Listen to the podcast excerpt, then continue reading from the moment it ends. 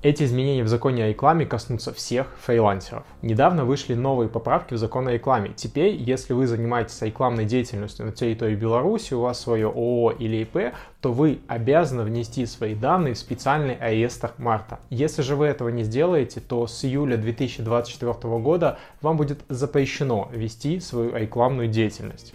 Но не переживайте, на самом деле не все так страшно. Для того, чтобы попасть в этот список, вам необходимо будет перейти на сайт Марта, найти специальное заявление, его заполнить и отправить по почте. Но, к сожалению, не по электронной, а по обычной бумажной.